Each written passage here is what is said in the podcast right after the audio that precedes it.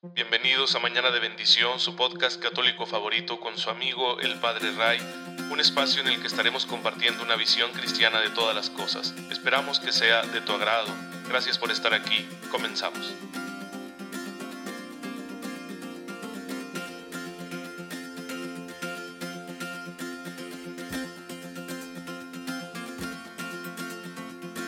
Muy feliz lunes tengan todos ustedes, queridos hermanos. Gracias por estar aquí en su podcast católico favorito, Mañana de Bendición.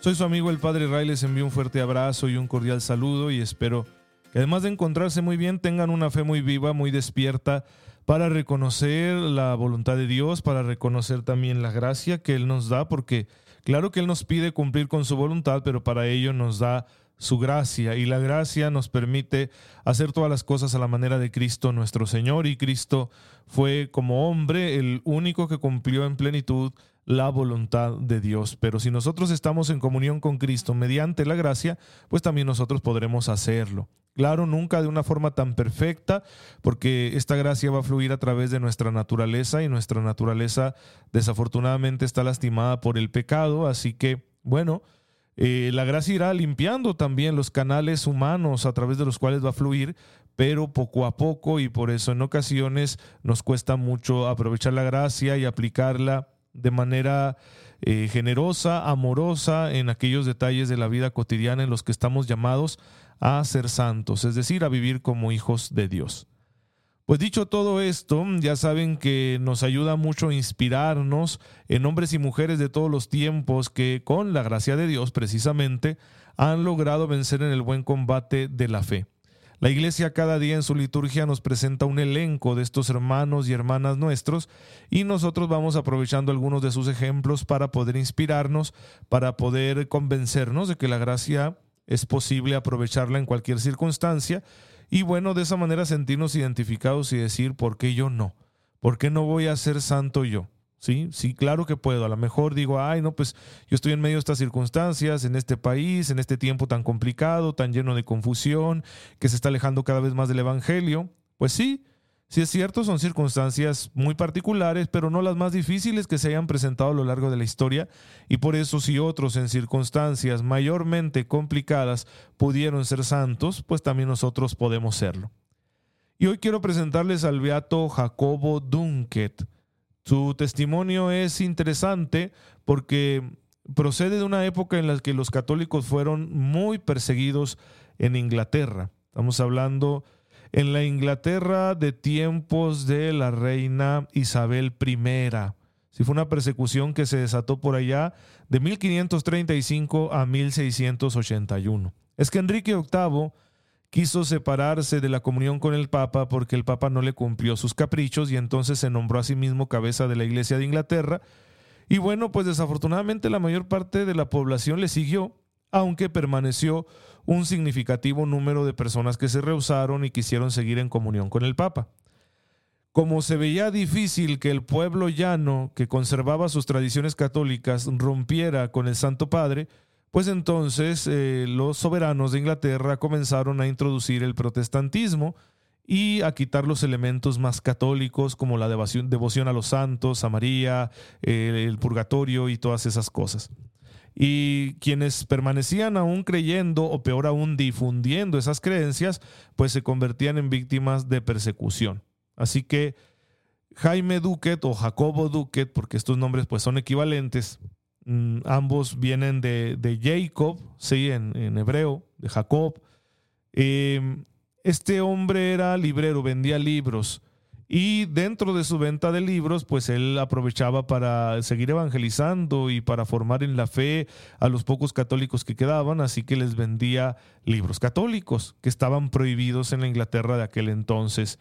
Se le condenó pues por su esfuerzo en propagar la fe católica mediante la prensa. Él había nacido en una región llamada Westmoreland y en Londres había acudido desde joven a aprender el oficio de impresor. Y cuando estaba estudiando un libro llamado El firme fundamento de la religión católica, empezó a dudar de ese protestantismo cultural que estaban introduciendo los soberanos en Inglaterra. Y entonces él dejó de asistir a esos oficios protestantes a los que los obligaban a ir y volvió a la raíz de la fe católica. Eh, él tuvo una confrontación ahí con el pastor de la iglesia de San Edmundo, que ya estaba separado de la comunión con el Santo Padre, y Jacobo le confesó francamente que no pensaba volver a una iglesia protestante hasta que se le diesen argumentos más convincentes a favor del protestantismo. Por ello, por una simple confesión en una discusión personal, fue condenado a dos años de prisión en, dos lugares distintos. Los movían precisamente para que en la cárcel no siguieran también evangelizando y convirtiendo a personas al catolicismo. Eh, luego, gracias a la intervención de su patrón, pues entonces fue puesto en libertad. Sin embargo, el patrón dijo, mejor te despido porque me vas a continuar metiendo en problemas. Jacobo recurrió entonces a un anciano sacerdote, el padre Huiques, para que le instruyese, y el sacerdote pues eh, se encontraba preso también en la cárcel, pero dos meses más tarde lo liberaron y lo primero que hizo fue enseñarle a Jacobo el catecismo. Empezó a enseñarle la doctrina de la Iglesia Católica y Jacobo se comprometió a llevar una vida ejemplar. Jacobo decía, pues si ya encontré yo un, fundamento sólido que me permita vivir, pues entonces voy a seguirlo. Y fue un hombre de muchas virtudes y sobre todo un hombre de trabajo arduo. Se casó con una viuda católica a la que llegó a querer mucho. Eh, el hijo que ella tenía fue más tarde superior de los cartujos en Newport, Inglaterra. ¿sí? Se convirtió en superior de una comunidad de monjes. Y dicen que el ejemplo de Jacobo le ayudó mucho a este hombre y por eso decidió consagrarse completamente al Señor en una vida tan radical. Y sería él quien escribiría un relato acerca del juicio y la muerte del que fuera su papá adoptivo. Jacobo pues se dedicó a la venta de libros para sostener a su familia y pues se servía de ello para ayudar a las almas a encontrar el catolicismo. Era un trabajo peligroso en aquella época y los 12 años que, que lo ejerció, 12 años también de vida familiar, pues pasó nueve en prisión en diversas ciudades de Inglaterra porque salía y luego reincidía. Él no quería dejar de compartir sus libros católicos con todos aquellos que lo quisieran hasta que al fin eh, llegaron a condenarlo a muerte y sin embargo, eh, pues se tardaron todavía en ejecutarlo, pero por fin lo llevaron a un lugar llamado Tyburn y ahí lo eh, ahorcarían delante de la multitud por confesarse católico y por haber reincidido en el terrible crimen de difundir la fe católica en la Inglaterra de aquel entonces. Y qué difícil, ¿no? Vida, uno diría, ¿por qué tanto sacrificio? ¿Por qué aceptar pasar tanto tiempo en la cárcel por algo que muchos considerarían superficial, como cosa nada más de ideas o, de creencias subjetivas? Pero hay otra pregunta, ¿y por qué perseguir, ¿no? Al que piensa distinto, ¿por qué perseguir al que está difundiendo lo que crees que es bueno en su corazón? Es una injusticia. Así que el beato Jacobo Dunket fue víctima de una injusticia, pero todo lo aceptó con gozo gracias a la fe que el Señor le daba, gracias a su confianza en el poder de Dios, y por eso pudo llevar esta vida ejemplar a pesar de tantas tribulaciones. Bueno, hermanos, sus circunstancias sin duda que fueron muy complicadas. Nosotros, bendito sea Dios, no vivimos bajo esas circunstancias. Entonces, ¿por qué nuestra fe no llega a ser tan plena como la de este hombre? Pues hay que pedirle al Espíritu Santo que nos fortalezca para que las circunstancias ciertamente menos adversas que nosotros vivimos, pues no nos impidan cumplir con nuestra misión de ser hijos de Dios, de ser santos y de ser también misioneros, de ser evangelizadores. Si en esas circunstancias en las que vivió el beato Jacobo Dunket eh, se pudo ser santo, pues también se puede en las nuestras. Bueno, hermanos, pero ya saben que nadie va a dar testimonio de Cristo, nadie va a resistir una persecución si antes no es un alma de oración. Y por eso el catecismo de la Iglesia Católica nos impulsa a llevar una vida seria y ordenada de oración y por eso le dedica todo este cuarto apartado, el catecismo, a la vida espiritual. Y aquí estamos estudiándolo en Mañana de Bendición y estamos ya revisando las formas de oración, las principales, ya vimos la oración vocal, ya vimos la oración de meditación y ahora estamos con la oración contemplativa de la que ya hemos dicho algunas cosas. Y como es la oración más rica, más profunda, a la que todos deberíamos aspirar, pues por eso le estamos dedicando varios episodios. ¿Qué más nos dice la iglesia acerca de la oración contemplativa? Bueno, En el número 27.14 se nos enseña que la oración contemplativa es como el tiempo fuerte, el tiempo por excelencia, o yo lo diría, es el tiempo de una cita con el Señor. Esa oración silenciosa donde entramos en nuestro interior y le mostramos a Dios lo que somos y simplemente nos ponemos en su presencia dispuestos a escucharlo y dispuestos a llenarnos de su amor, es como una cita que tenemos con Él. Fíjense, vamos a usar esta analogía. Supongamos que hay un hombre casado que ama a su esposa y siempre piensa en ella y le trae por ahí una flor cada vez que viene del trabajo y además trae su fotografía en la cartera, ¿no? y su imagen en el fondo de pantalla del celular.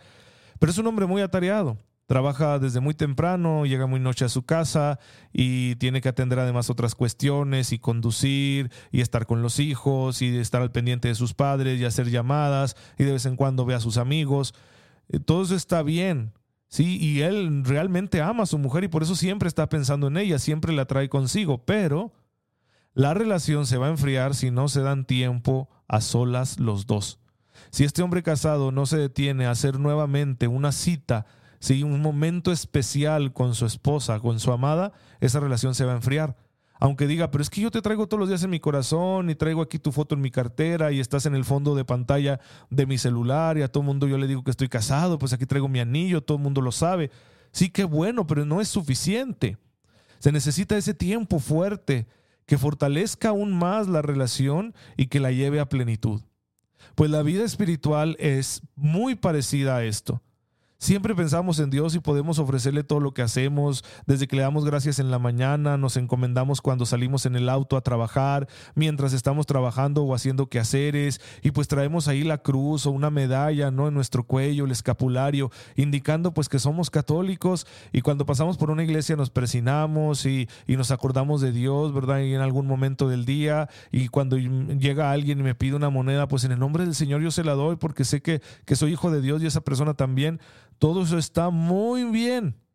Pero para que la relación con el Señor se siga acrecentando, se necesitan esos tiempos fuertes. Se necesita hacer una cita para estar a solas con Él. Esa sería la oración contemplativa. La oración vocal, la oración meditativa, pues sería el resto del día. Pero la cita para estar a solas con aquel al que amamos sería la oración contemplativa.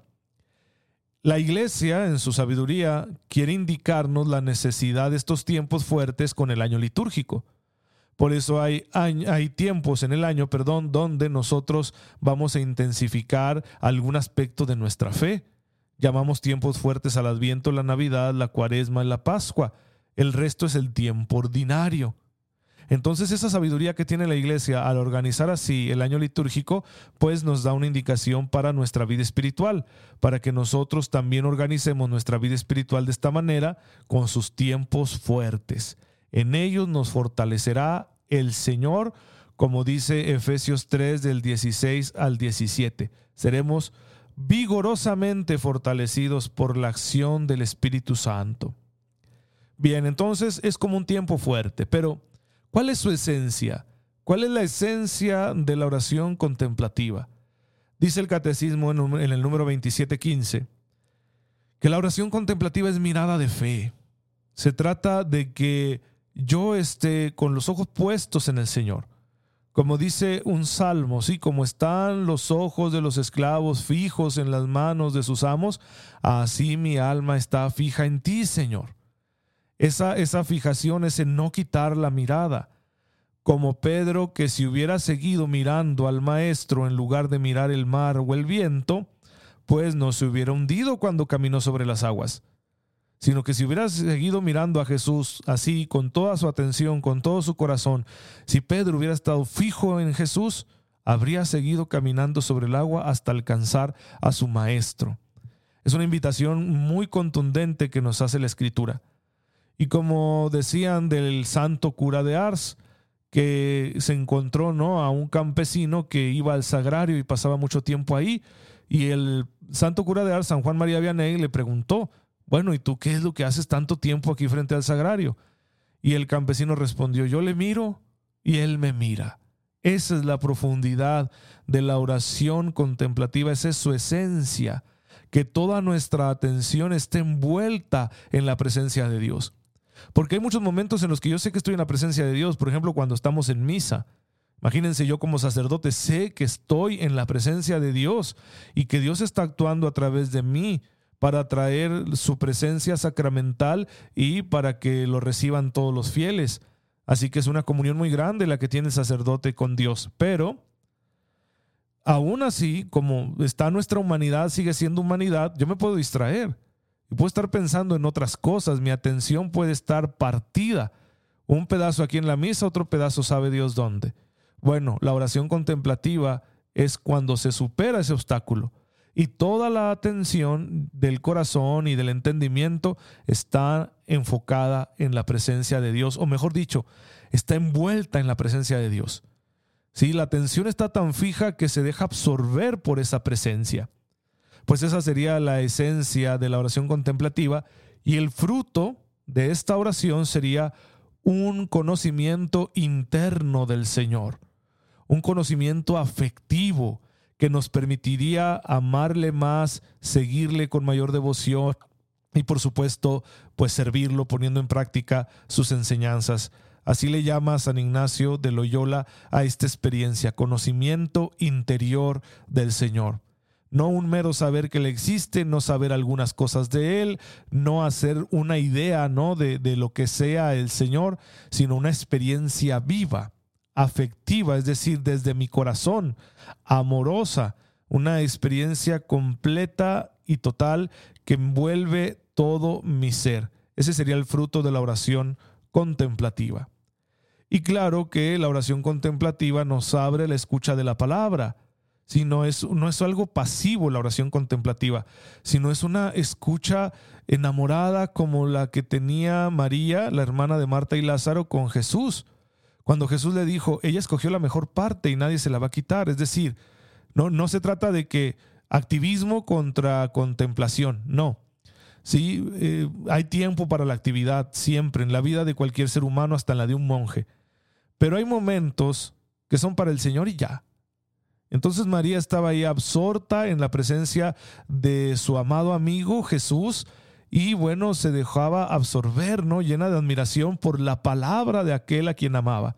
Entonces no es cualquier palabra. Cuando hay oración contemplativa, uno percibe la palabra de Dios como una manera que Dios tiene de amarnos. Y se vuelve más fácil entonces la adhesión a esa palabra. El que yo diga, voy a poner en práctica esta palabra, la voy a obedecer, la voy a llevar a mi vida, la voy a hacer vida, como la Virgen María que fue capaz de decir, hágase en mí según tu palabra. Pues bien, hermanos, así es la oración contemplativa. Aún no terminamos de revisar todo lo que el catecismo de la iglesia dice acerca de la misma, pero yo les invito ya que empiecen a practicarla. Yo tengo un, sencillo paso para la oración contemplativa, que yo estoy muy, muy lejos de llevar una vida de oración así profunda, ¿no? Como podría ser si realmente me dedicara a ello. Pero este pasito a mí me ha ayudado mucho. Cinco minutos diarios de silencio, de apartarme de todos los ruidos para estar solo con el Señor, para entrar en su presencia. Yo lo hago apartándome del ruido, del contacto con los demás, ¿verdad? En un lugar a solas, por lo general es mi habitación. Y ahí me quedo con el Señor a decirle simplemente, aquí estoy. Y Él que haga conmigo en esos cinco minutos lo que Él quiera. Yo le doy ese permiso y si le digo al Señor, yo soy muy franco con Él, Señor, nomás estos cinco minutos te doy chance porque no puedo más. Yo humanamente no puedo más. Si tú quieres más de mí, tienes que darme tu gracia. Pero yo hasta aquí llego.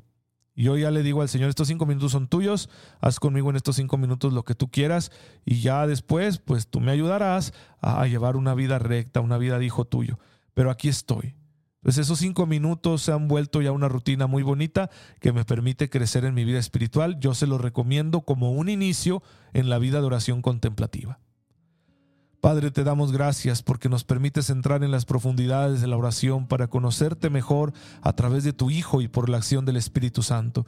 Ayúdanos a practicar esta forma de oración todos los días para que nos santifique, para que nos mantenga muy unidos a ti y para que nos llene de amor y llevemos ese amor a los demás. Por Jesucristo nuestro Señor. Amén. El Señor esté con ustedes. La bendición de Dios Todopoderoso, Padre, Hijo y Espíritu Santo, descienda sobre ustedes y les acompañe siempre. Muchas gracias hermanos por estar en sintonía con su servidor. Oren por mí, yo lo hago por ustedes y nos vemos mañana, si Dios lo permite. Síganse cuidando.